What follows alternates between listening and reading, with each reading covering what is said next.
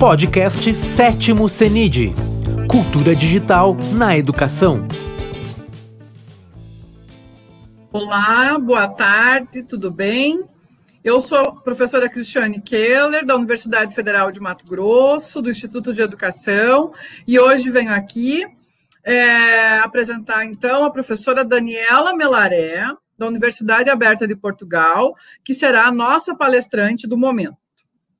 A professora Daniela Melaré, ela é docente auxiliar da Universidade Aberta de Portugal, ela é do Departamento de Educação e Ensino à Distância, vice-coordenadora da licenciatura em Educação e membro do Conselho Pedagógico da Universidade. A professora Daniela possui mestrado, doutorado e pós-doutorado em educação, tem 15 anos de docência na educação, no ensino superior, as suas áreas de investigação e pesquisa são estilos de aprendizagem e educação à distância, formação de professores e o uso das tecnologias, metodologia didática, ensino e aprendizagem online. Professora Daniela, seja muito bem-vinda ao nosso CENID 2021. Muito obrigada, Cris. É um prazer estar aqui convosco hoje uh, e contente de participar do nosso novo CENID, né? O CENID 2021, que é um evento que já tem a sua trajetória, que é um evento famoso e que é um evento que traz muitos espaços de discussão e de comunicação que são super importantes na área da educação. Né? É um prazer estar aqui consigo, uh, é um prazer participar e desde mais cedo falo uh, e reforço e agradeço uh, o convite feito, né, em especial ao, ao, Adriano, que é um dos organizadores, né, responsável por esse evento, e uh, que a gente tem aqui uma parceria pela Universidade Aberta de Lisboa, Portugal. Muito obrigada. Bom, o tema que eu trago hoje é um tema que é o tema do momento, vamos dizer assim. Mas tem aqui algumas curiosidades e algumas provocações que eu quero deixar para que depois a gente possa, de certa forma, interagir no espaço de comunicação, no fórum, né? É, colocando observações, percepções, debatendo, refletindo. É um pouco isso que eu trago para nós aqui nesse momento. Ensinar e aprender na comunicação síncrona e assíncrona, né? Por que esse tema? E por que comunicação síncrona e assíncrona? Bom, é, esse momento, que é um momento, claro, disruptivo, é, não vou falar especificamente da pandemia, mas vou falar já no segundo momento que causou a pandemia em relação à educação, né? O que ela traz, o que ela emerge de todo esse processo.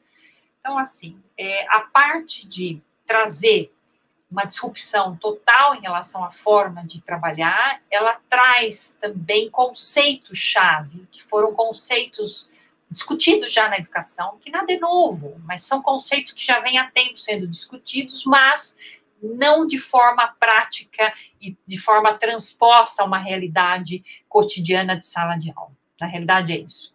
E um desses conceitos, claro, é a educação online. Outro deles é a questão da autonomia, e outros é a questão da comunicação síncrona e assíncrona. Né? Tudo isso para a gente falar hoje do ensino híbrido, mas que eu já vou chegar nele daqui a pouco. Bom, é, além desses aspectos todos que eu vou abordar, eu tenho que destacar para vocês e desconstruir um cenário chamado virtual. Quando a pandemia iniciou, a grande dificuldade das pessoas era exatamente transpor a barreira do virtual na comunicação. Né? Ou mais ainda, ou por outra, é, transpor e transpor tudo que se fazia no presencial para o online. Né? Então, o desespero dos docentes e a preocupação e, a, e o caos veio exatamente deste aspecto. De repente, tudo que a gente falava de tecnologias na educação não deu conta da ansiedade, do nervoso e do como fazer, né, da disrupção do ensino online durante a pandemia. E tudo isso causou esses movimentos que estamos vivenciando hoje, né, de reconstrução e de aprofundamento sobre o ensino online em todos os níveis educativos. Então, isso é um elemento essencial e que tem que ser discutido. Tem que ser discutido, e não só mas tem que ser partilhado enquanto prática, tem que ser motivado na prática e tem que ser fundamentado. Então, já deixamos de ter a educação disruptiva e de ensino remoto. Nós já estamos numa segunda fase disso, e essa segunda fase já merece né, a qualidade do processo.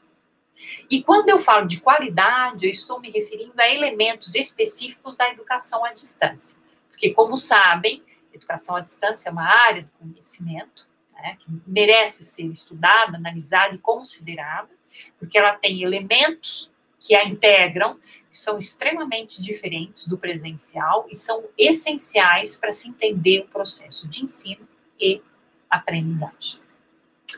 E a educação à distância tem um cenário que é o virtual.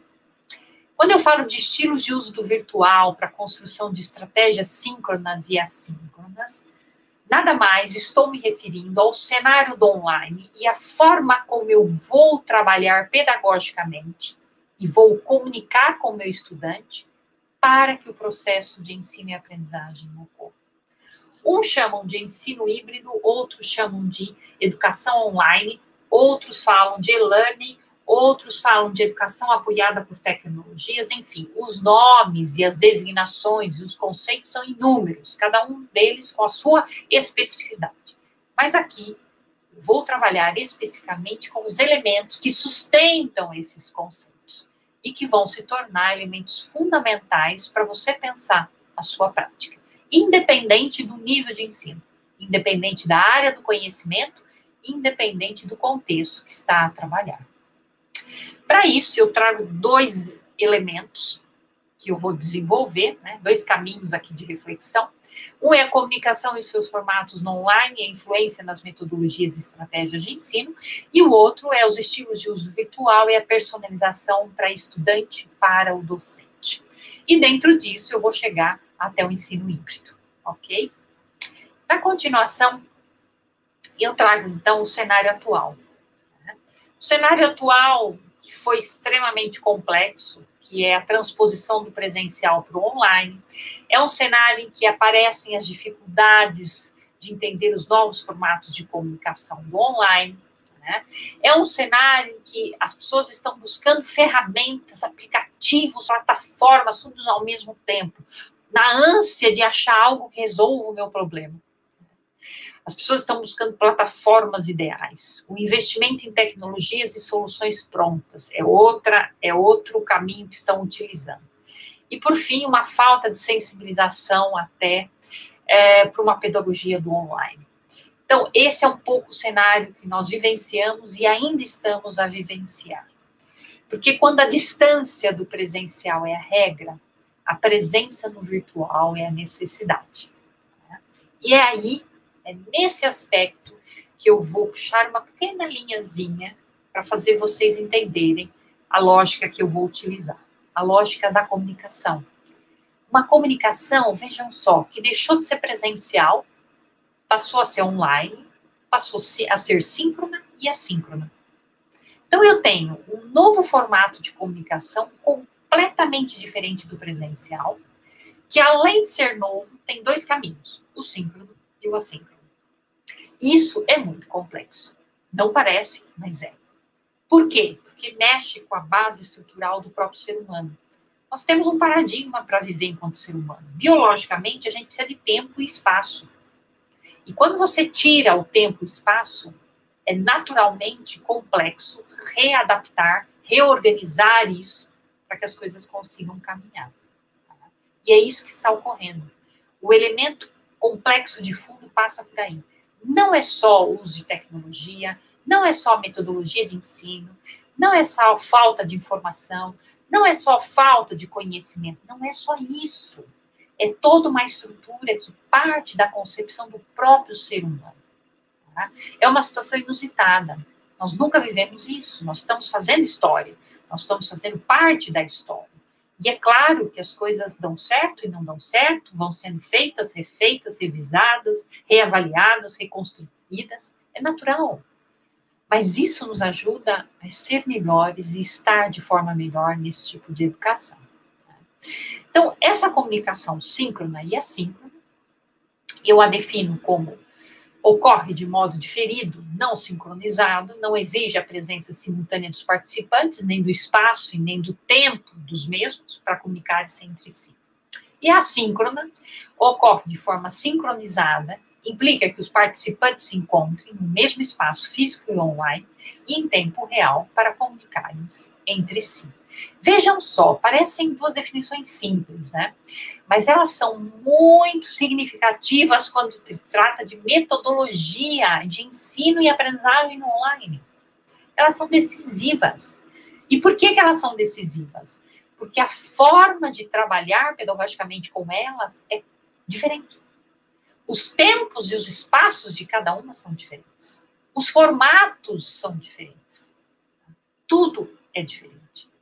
Então, professor, eu os convido para pensar comigo exatamente esse ponto, a comunicação.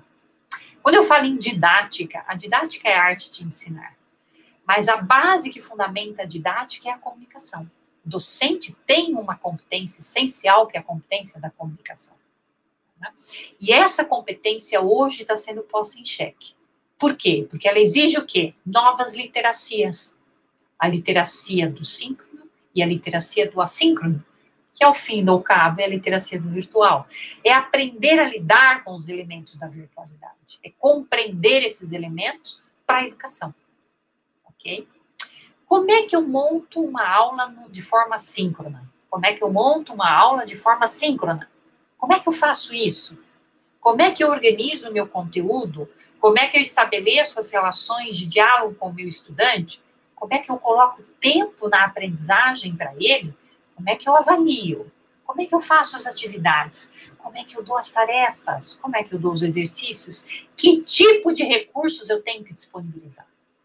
Tudo isso tem que ser pensado de forma síncrona e de forma assíncrona, ok? Então eu chamo a atenção exatamente para esse ponto, a comunicação da didática do online. Como, de que forma eu vou orientar o meu estudante para que ele aprenda considerando esses dois elementos diferenciados que o online possui. Bom, a partir daí, eu destaco algumas características muito importantes que é para a gente pensar sobre essa comunicação pedagógica no online. É, ocorre com a presencialidade no virtual. Porque o virtual, eu falo muito de virtualidade, vocês vão entender por quê? Porque ela é um, é um espaço diferenciado, é um outro paradigma que independe do ser humano, ele é por si só, ele é uma construção de linguagem, ele tem movimento próprio, ele tem tempo próprio, ele tem gestão própria. O virtual tem uma série de características, tem autores clássicos que se debruçam sobre o tema. Né? Não é uma palavrinha qualquer, não é uma designação simples de ser entendida, ela é muito complexa, porque ela realmente destaca o que significa o digital, tá? numa concepção filosófica e de conceito, mas que traz para nós, para a educação, elementos cruciais para a gente pensar a forma pedagógica. A presencialidade no virtual, como é que ela acontece? Como é que estar presente no virtual? É interação, e essa interação é entre docente e estudante, estudante e estudante, estudante conteúdos e recursos. E é a participação. Né? A interação e a participação elas estão juntas nessa presencialidade no virtual. Elas são dois elementos pedagógicos importantíssimos e que devem ser considerados enquanto presença, enquanto avaliação. E mais ainda do que isso, enquanto identificação de aprendizagem.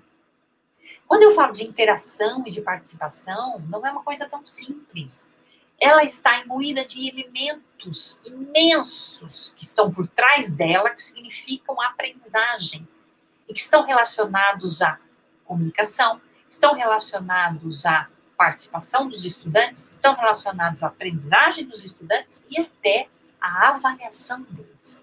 Tudo isso para entender a presencialidade do virtual.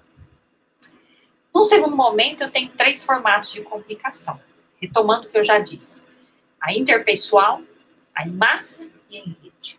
Muito bem, o que, que significa isso? Para além dos aspectos de interação e participação, eu tenho esses formatos de comunicação. Interpessoal, ok? A em massa e a em rede. Não estou desconsiderando ou desclassificando positivo ou negativamente nenhuma delas. Todas se relacionam, todas estão presentes e em movimento no próprio momento, ok? E todas são importantes. Agora, o mais importante disso é que você, professor, pode trabalhar com as três de forma pedagógica. Elas são instrumentos para você. O que eu estou passando aqui hoje, estou trazendo à luz para debate e, e, discussão, são instrumentos pedagógicos para ensinar no online. E só em cima da comunicação. Eu só estou trazendo elementos da comunicação para alertar e para chamar a atenção disso na educação. Não é a comunicação no sentido aberto, é no sentido pedagógico, é no sentido do virtual e a importância disso quando se trata de ensino e aprendizagem. Então, em massa, em rede, ela ocorre naturalmente.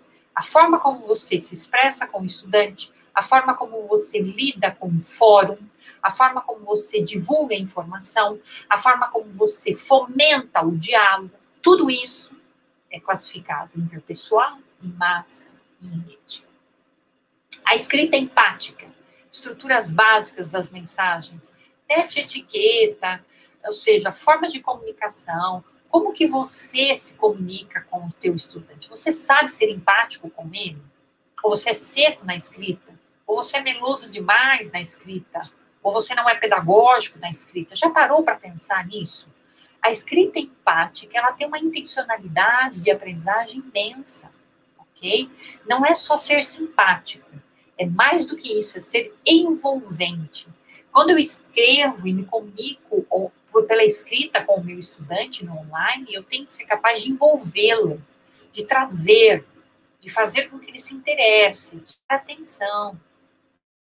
Tudo isso é parte de um processo ensino e aprendizagem as pessoas precisam ter a atenção no online. Isso faz parte da escrita empática. A inferência docente contínua e com orientações pedagógicas, sempre. O docente tem que estar presente no online. Não dá para ser o docente de orientação, né? ou aquele que responde uma dúvida, ou aquele que abre um conteúdo. Não. Isso não é docência online. Faz parte da docência online, mas não é só isso fazer a docência online. O docente online ele tem que estar tá fazendo inferências de forma contínua. Ou seja, é hoje, é amanhã, é depois da manhã, chama atenção para isso, dá um toque naquilo, ressalta a importância disso, faz o estudante buscar aquilo, traz a realidade do estudante para o contexto que está sendo pesquisado. Tudo isso faz parte da inferência contínua da comunicação online aprender a informar o estudante para formar o mesmo. Essa frase é estranha, mas ela é muito importante. O que é informação? Já pararam para pensar sobre a informação? A informação é dados com uma interpretação. Até rimou, né? Mas a informação é dados com interpretação. Só que informação não é conhecimento. A informação faz parte do conhecimento, mas ela não é sinônimo de conhecimento. Mas ela é muito importante porque ela é o primeiro passo para. Ela é que estimula a curiosidade, ela que faz assimilar e buscar, ela tem uma intencionalidade, né? ela dá um enfoque específico. A informação é essencial. Saber buscar informação é essencial no mundo online. Okay? Então, aprender a informar é orientar o estudante, é dar a informação para mover o aprendizado dele. Uma coisa que nós docentes temos que aprender a fazer online é movimentar a aprendizagem do estudante. Não é estagnar. Não é fazer com que ele vire um robô. Tarefa, resposta, tarefa, resposta, atividade, resposta. Post, resposta. Não, não é isso. Dar movimento. É o movimento que a gente não vê que é o processo de aprendizagem. E qual que é esse movimento que a gente não vê? É um movimento que está por trás da cabeça, das ideias, da forma de ler o texto, da do buscar informação sobre o tema, do partilhar informação sobre o tema. Esse movimento rico que está por trás do online, que está por trás dos estímulos que estão ali presentes, que é o um movimento de aprendizagem que a gente não enxerga e que a gente não avalia. Tá? Isso é muito valorizado no online. Isso a gente consegue fazer através de um movimento de estímulos, tá? para que o aluno se desenvolva cada vez mais e melhor. Resposta às perguntas, é claro. Eu não posso deixar que o estudante coloque uma pergunta hoje e só responder para ele daqui a um mês. Né? Não dá. A capacidade de imediatez do online é muito grande. E quanto mais rápido, melhor. Mensagens para todos, mensagens personalizadas para o grupo, mensagens individualizadas, personalizadas nos feedbacks. Vários tipos de mensagem. Aprender a trabalhar com diferentes formatos de mensagem. A mensagem individual, a mensagem ao grupo, uma mensagem personalizada, uma mensagem mais pessoal, uma mensagem mais ampliada de conteúdo. ok? Isso é importante. Trabalhar com vários formatos de dar feedback ao estudante uma coisa também que eu acabei esquecendo de por aqui, além do feedback, é o forward, que a gente chama, né, que é a correção uh, do feedback feito, que é super importante. Né. É, eu tenho uma pessoa muito querida da área da educação que diz sempre assim: eu sempre corrijo alguma coisa, porque eu adoro que o estudante venha perguntar para mim, professor, mas o que, que eu errei? Mesmo sem ter errado. E por que isso? Porque é o movimento. É um movimento de pensar sobre o que fez, é um movimento de buscar atualizar-se, é um movimento de ir além, de ir além. Então, isso é super importante no online, é fazer com que o estudante vá, vá além. É claro que nós não estamos na homogeneia, nós estamos na heterogeneia mais do que nunca dos estudantes. É claro, na interculturalidade, nós estamos nisso. Só que esses estímulos são super importantes, porque podem funcionar para muitos mesmo que não sejam para todos.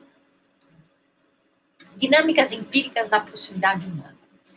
Eu sempre gosto de fechar a questão da comunicação pedagógica no online falando sobre a humanização e acolhimento. É, um aspecto que eu gostaria de deixar muito claro e gostaria que vocês pensassem sobre isso, né?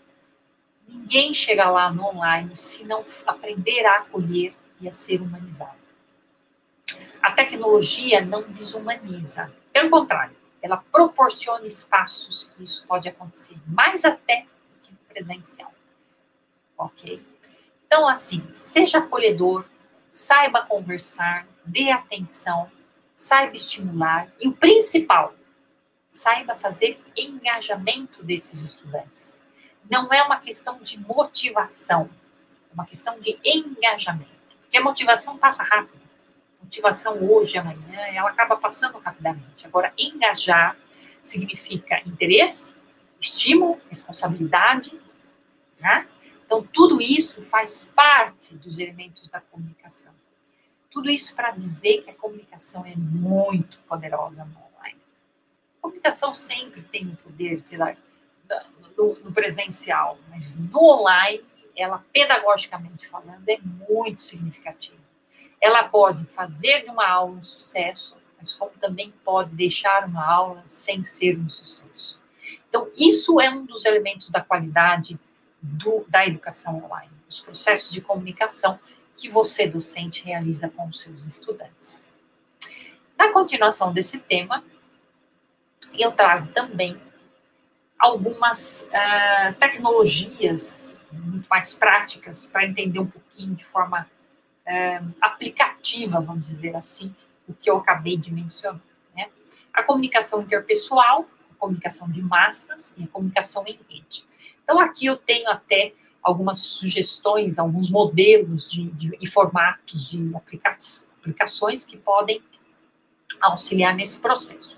Vejam bem, eu não gosto, é uma coisa que eu não gosto, aqui eu acabei colocando algumas coisas, mas eu não gosto de determinar aplicativos. E por quê?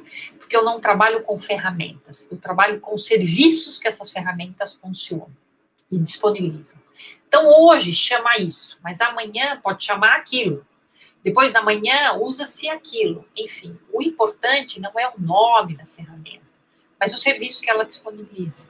E quanto esse serviço é produtivo para o objetivo e competência que eu quero alcançar com o meu estudante. Ok?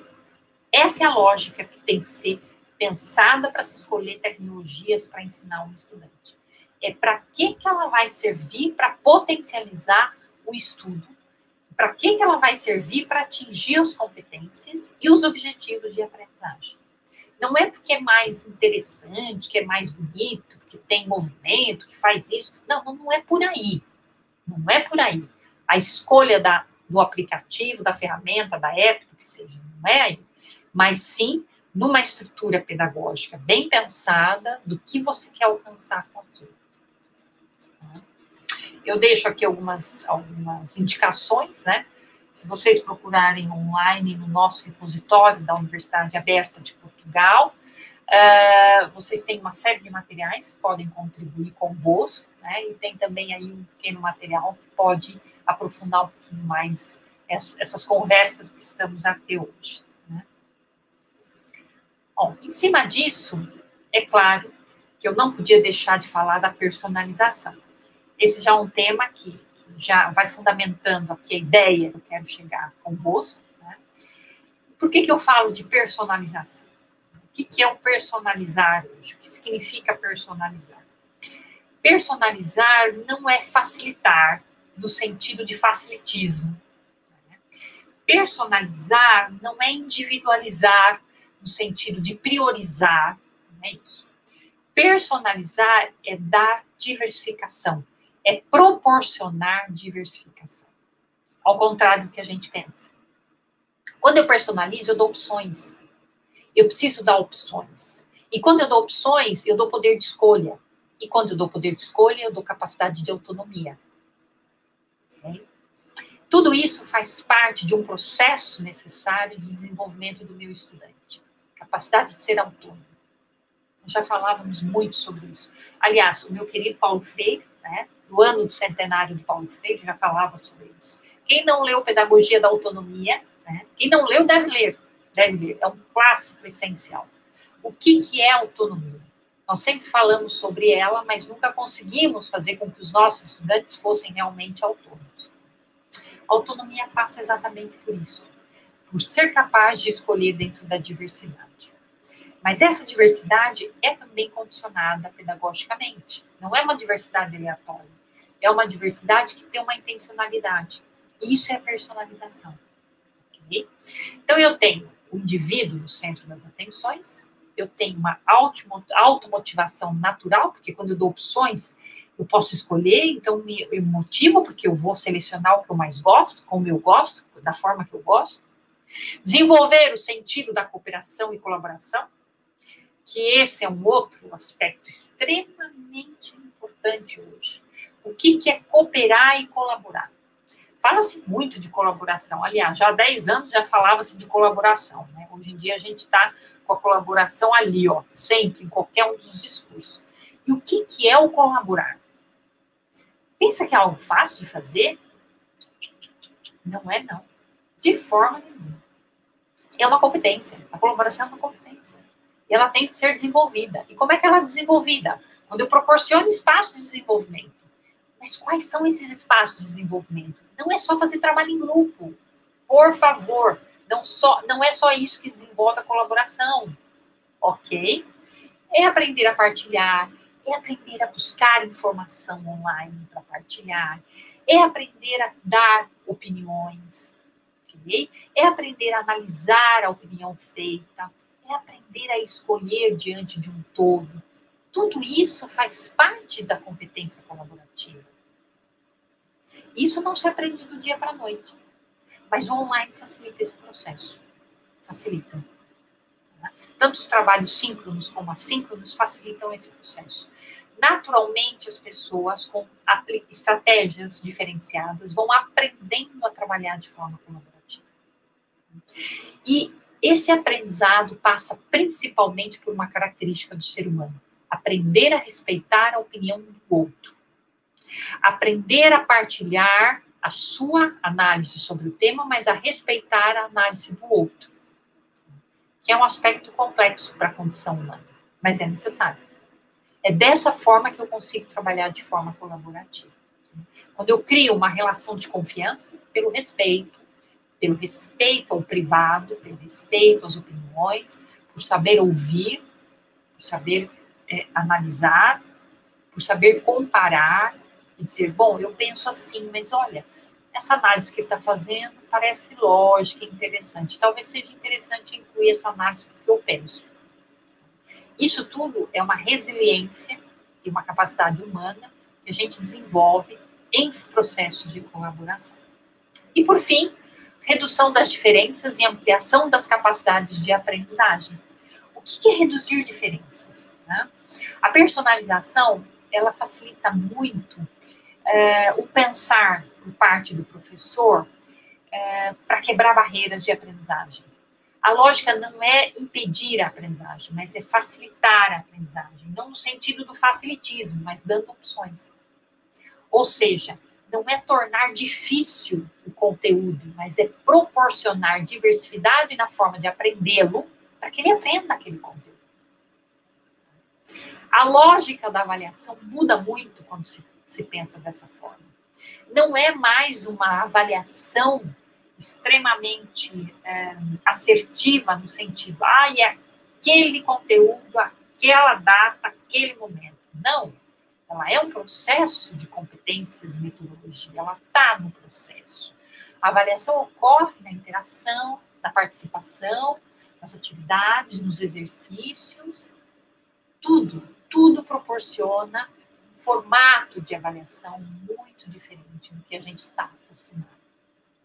Esse também é outro tema complexo, mas também que eu convido a pensar sobre ele e a questionar sobre ele.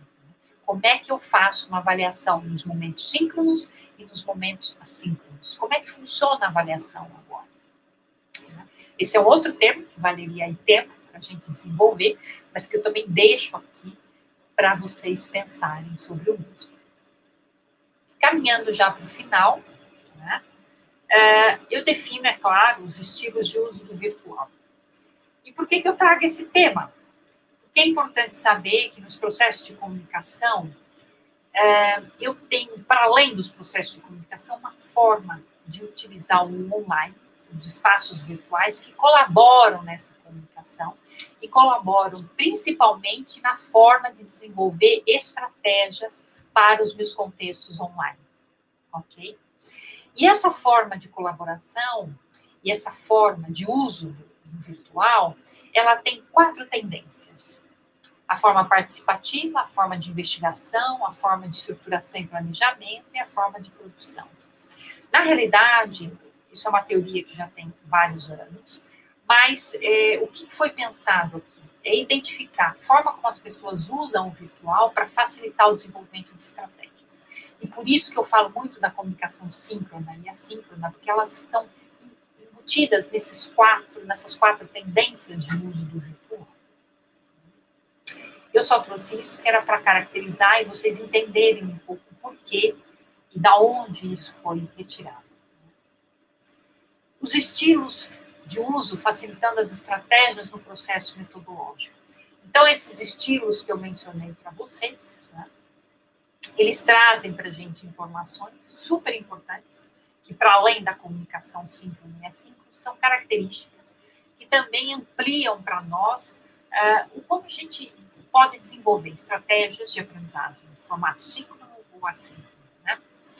Diversidade de estratégias, avaliação como processo, transparência de critérios, baseada no contexto virtual, resultados mais positivos do que negativos. Esse caminhozinho aí que eu fiz para vocês, na realidade, é para vocês entenderem por onde eu tenho que construir uma estratégia metodológica, tanto no síncrono como no assíncrono. Essa estratégia metodológica de ensino, ela tem que ser diversificada. Ela tem que avaliar o processo, ela tem que ter critérios super transparentes, o aluno tem que saber o que está acontecendo. Ela tem que ser baseada naquele formato virtualizado, com aplicativos, ferramentas, apps, o que seja e ela deve proporcionar resultados mais positivos do que negativos. E o que significa isso? Que as estratégias metodológicas montadas, elas têm que contemplar esses elementos todos, mas elas têm que fazer com que, ao final, o erro seja positivo. Né?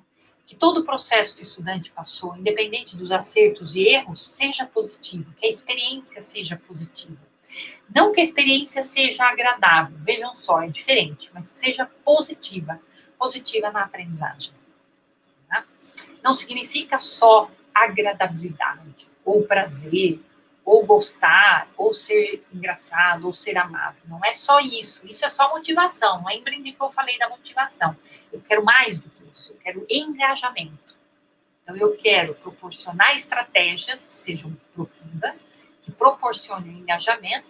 Claro que motivem, mas sejam mais do que isso. E o que o resultado, ao final, traga aspectos mais positivos do que negativos.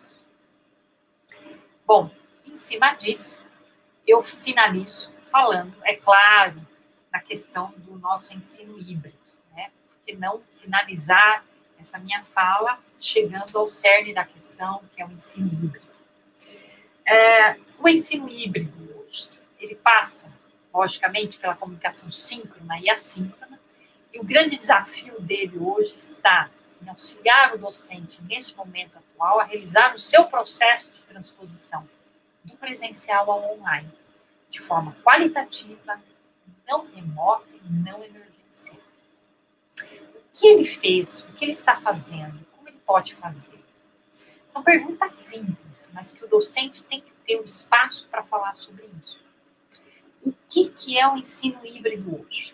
Primeiro, é ouvir o docente. Como é que ele fez o remoto emergencial? Como é que ele está fazendo nesse momento? Como é que eu posso melhorar isso, meu docente? Como é que eu vou melhorar isso?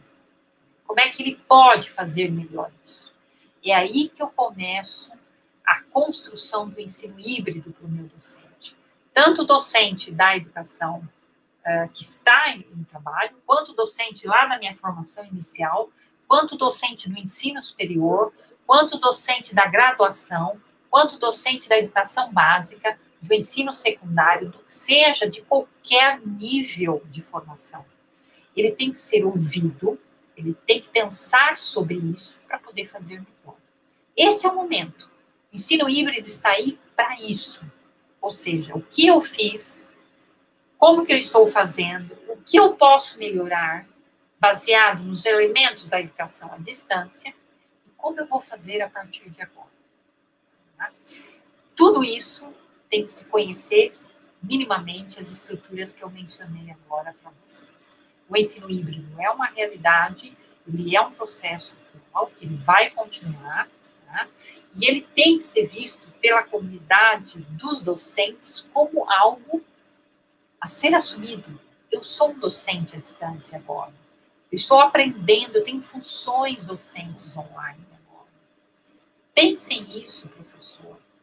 Você deixou de ser somente um docente presencial.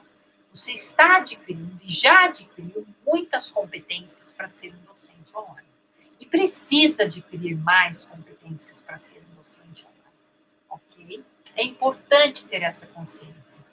A área da educação e a docência, a formação, seja no online, vai crescer muito nos próximos tempos.